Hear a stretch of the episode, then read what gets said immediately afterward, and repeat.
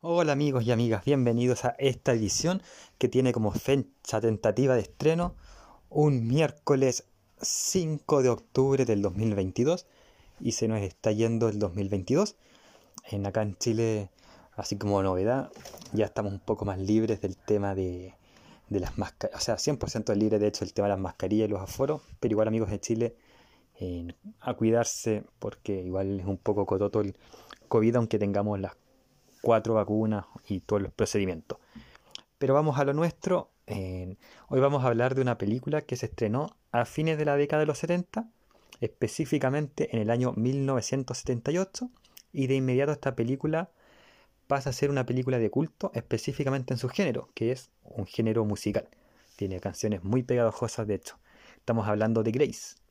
Vaselina, como dicen en España, y Grace Brillantina, como dicen en Latinoamérica que bueno, es como el nombre de Grace o Grace.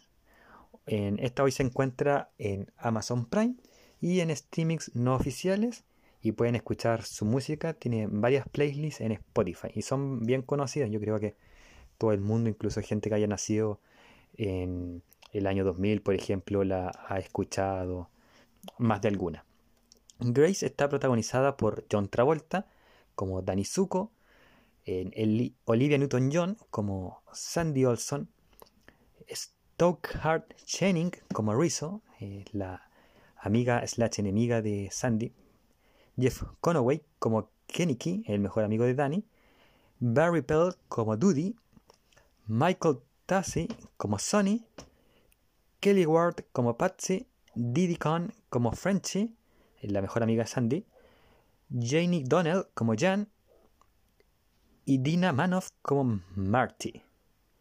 ¿En de qué trata la película? Eh, bueno, la película tenemos que ponerla primero en el contexto de cómo inicia, donde tenemos a Danny Zuko y Sandy Olson que se conocen en unas vacaciones de verano eh, y viven este llamado amor de verano, valga la redundancia, eh, y con las reglas típicas de este amor que comienza en esta época del año, en esa época del año, que son las vacaciones de verano, y terminan cuando terminan esas vacaciones.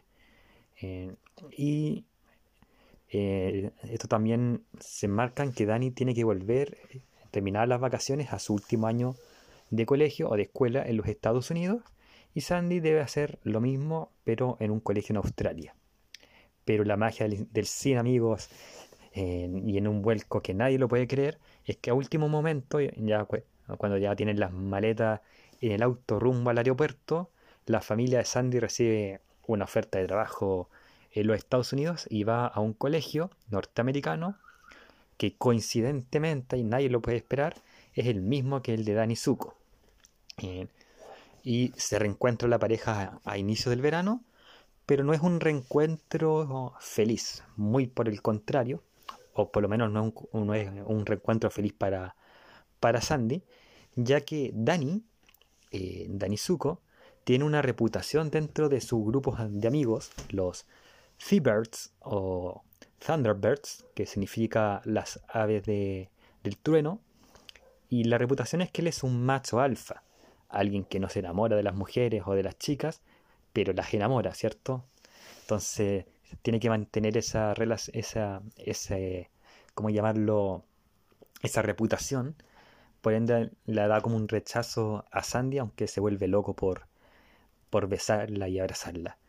Por su parte, Sandy encuentra en este tras este chasquido un refugio, un entre comillas refugio, porque no se siente 100% a gusto en este grupo, salvo por su amistad con Frenchy, pero encuentra al final refugio en esta versión femenina de los Thunderbirds, que son las Pink Lady o The Pink Ladies,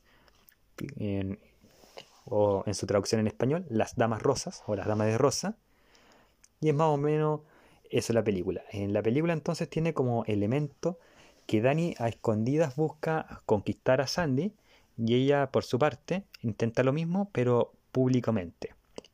Mientras tanto eh, se vive el último año escolar, eh, va a haber un desafío de baile entre medio eh, y hay historias que viven los amigos y ciertos romances entre los Thieberts y las Pink Ladies que la película no recoge tanto. Eh, se ven algunos avances, em, pero tampoco así como eh, de manera tan grande, salvo lo que vive en Rizzo con, con Kennedy. También pasa lo mismo igual con la pareja principal, como que no se toma mucho, pero eso es porque toman algunos periodos del colegio, no, no los toman eh, no los toman todos. Entonces, eh, de repente vemos como algunas cosas que nos dan pista de lo que ha pasado en algunos meses del colegio.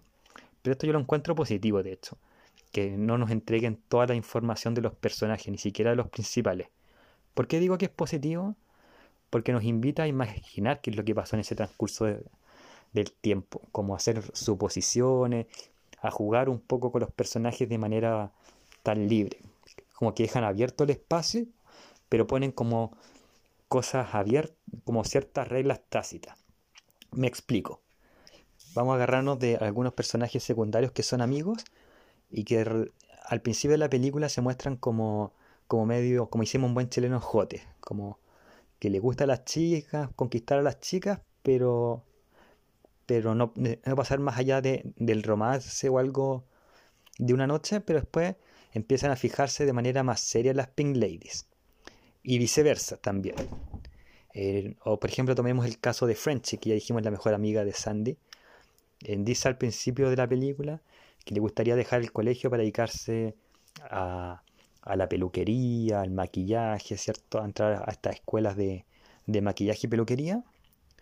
Y dejan como esa historia en el aire, pero después se ve una escena que ella eh, efectivamente dejó el colegio y que quiere volver.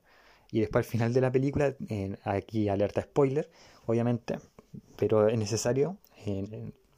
Pues, ve que efectivamente no solamente fue un arrepentimiento, sino que concretamente volvió. Entonces podemos imaginar qué pasó desde que tenía pensada esa decisión de dejar el colegio hasta volver hasta esa escena, podemos jugar hasta la escena que decide volver al colegio tenemos, podemos jugar un poco qué habrá ocurrido en ese momento, entre, ese intertanto. Lo mismo, lo mismo ocurre, eh, por ejemplo, podemos jugar entre el intertanto de, que decide volver hasta que sabemos que volvió, qué habrá ocurrido ahí. Entonces, nos da muchas cosas para jugar. Dicho sea paso, el personaje de Frenchy encuentro que el personaje eh, mejor logrado de la película, más allá, incluso más que Sandy y Danny, que son los protagonistas. Eh, en fin, después de eso podemos decir que si bien la película salta algunos momentos, concluye de una manera épica para cerrar todas las historias de los personajes, independientes si las contaron o no. Eh, como en una feria post año escolar, donde se tocan temas musicales geniales. Entre paréntesis, encuentro todos los temas musicales geniales de esta película. Creo que lo dije al principio del capítulo. Pero acá están los temas que uno es, uno de los más conocidos de, de Grace, eh, que es You are the one that I want, o You are the one that I love, creo que lo copié mal, pero eh, bueno, no la voy a cantar. Y la otra canción, que es la última que tocan, que es We Stick Together, nos mantendremos juntos. Y esta escena que es tan famosa del auto volando, que se lleva a Sunny y a, a Danny y a, y a Sandy, perdón. Grace termina con estas falsas promesas de que los amores de colegio y más aún las amistades de colegio son para siempre. Ambas son grandes mentiras en realidad, salvo pocas, yo diría más bien poquísimas excepciones. Y lo digo con conocimiento de causa. Este año cumplo 15 años, si estoy muy viejo, desde que salí de la cárcel o colegio, lo mismo para mí. Es para mí lo mismo. Eh, no hay una mayor diferencia en realidad, no recuerdo con gran cariño mi época escolar, quizá uno o dos compañeros. En fin, recuerdo que mis compañeros y compañeras decían entre lágrimas nos veremos mensualmente, por lo menos, y en realidad se ven, por lo que he visto, con suerte una vez al año, si es que, y si es que, si es que. Así que más o menos eh, mi último año de colegio fue como el último año de colegio de Grace, en ese sentido. Pero cosas que pasan. Mencionar de la, película y volviendo ya 100% a la película, primero es muy genial la película, cuento que está bien desarrollada, que no te cuenten todo, es algo que ya no pasa y, y es muy simpático verlo en una película eh, que te permite jugar con los personajes. Encuentro que siempre es genial. Además que estamos de nuevo tan acostumbrados que nos den todos los elementos en las cosas audiovisuales que tener este, este tipo de película, deditos para arriba. Hoy, eso sí, la película estaría funada especialmente por dos eventos, si queremos decirle. Primero, y de nuevo acá un breve spoiler, que Sandy tiene que cambiar ella su personalidad para conquistar definitivamente o quedarse de manera final con Danny, lo cual podríamos eh, interpretarlo como un insulto al feminismo quizá, no estoy muy seguro, pero quizá, y sí o sí es, funable la canción, y es una de mis canciones favoritas de la película, Hopelessly, Devoted to You, que también tiene como rasgos machistas porque en el fondo Sandy dice que está, quiere estar entregada 100% a Danny. Es una canción que está más o menos a la mitad o a la primera mitad de la película. Entonces, cuando vean la película, sobre todo si adhieren un poco al movimiento feminista, yo en cierto sentido adhiero, eh, así que tengo, tuve que muchas veces recordármela. Eh, es una película de 1978, así que tienen que ponerse en ese contexto y que tiene la visión de esa época. Pero también piensen que no es una película machista. De hecho, Dani hace cambios por quedarse con Sandy y por conquistarla, pero al final la que da el puntapié eh, final es Sandy. Entonces, más que una entrega, una sumisión al hombre, es que la mujer es más avispada que el hombre. Así que no es machista la película. Pero uno la puede interpretar así y quiero dar los motivos de por qué no se puede interpretar así. Que son esos. Eh, el año y el contexto de la película. Más allá del año. Eh, y esa es la recomendación de hoy. Considero que es una recomendación doble. Eh, porque estoy recomendando que vean la película, pero también que escuchen las canciones que son geniales sobre todo tres canciones que son de hecho las más conocidas: Summer Night o Summer Nights, eh, Hopelessly Devoted to You y You Are the One That I Want.